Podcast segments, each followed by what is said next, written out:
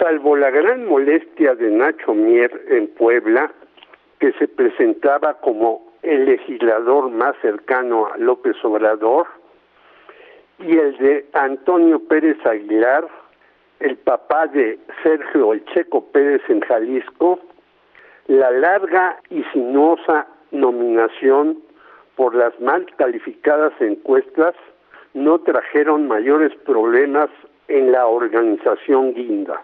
Es más, Clara Brugada, ex maoísta y símbolo de la izquierda, que fue superada por más de 13 puntos por el policía Omar García Harfuch, logró el objetivo de ser candidata de la Ciudad de México.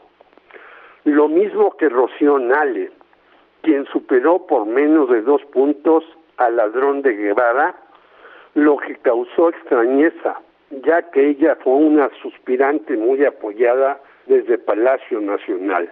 Y eso de que se conseguirán más de 31 millones de votos para el partido en el poder en 2024 está por verse dado los problemas actuales y los que están por venir. Por fin Xochitl Gálvez dijo que empezará su campaña, aunque antes ya había señalado correctamente que Alito Alejandro Moreno es un impresentable, aunque después corrigió.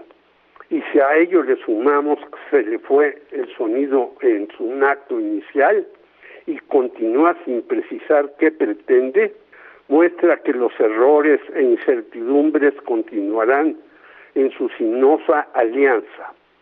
Tanto que hasta el PRD dijo que abandona la coalición en el Estado de México para elegir sus propios candidatos.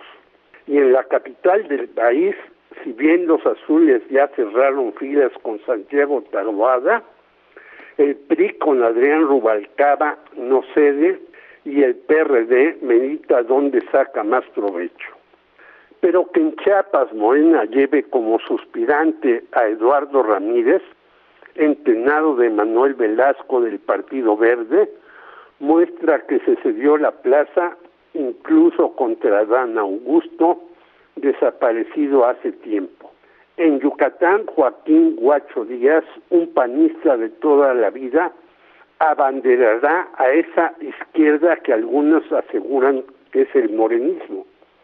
Y en Puebla, si bien Alejandro Armenta contará con la alianza de su enojado y distante primo Nacho Mier, ambos experistas y exmarinistas, la situación estará complicada ya que Eduardo Rivera del PAN tiene fuerza en la capital luego del desastre que fue el gobierno morenista de Claudia Rivera.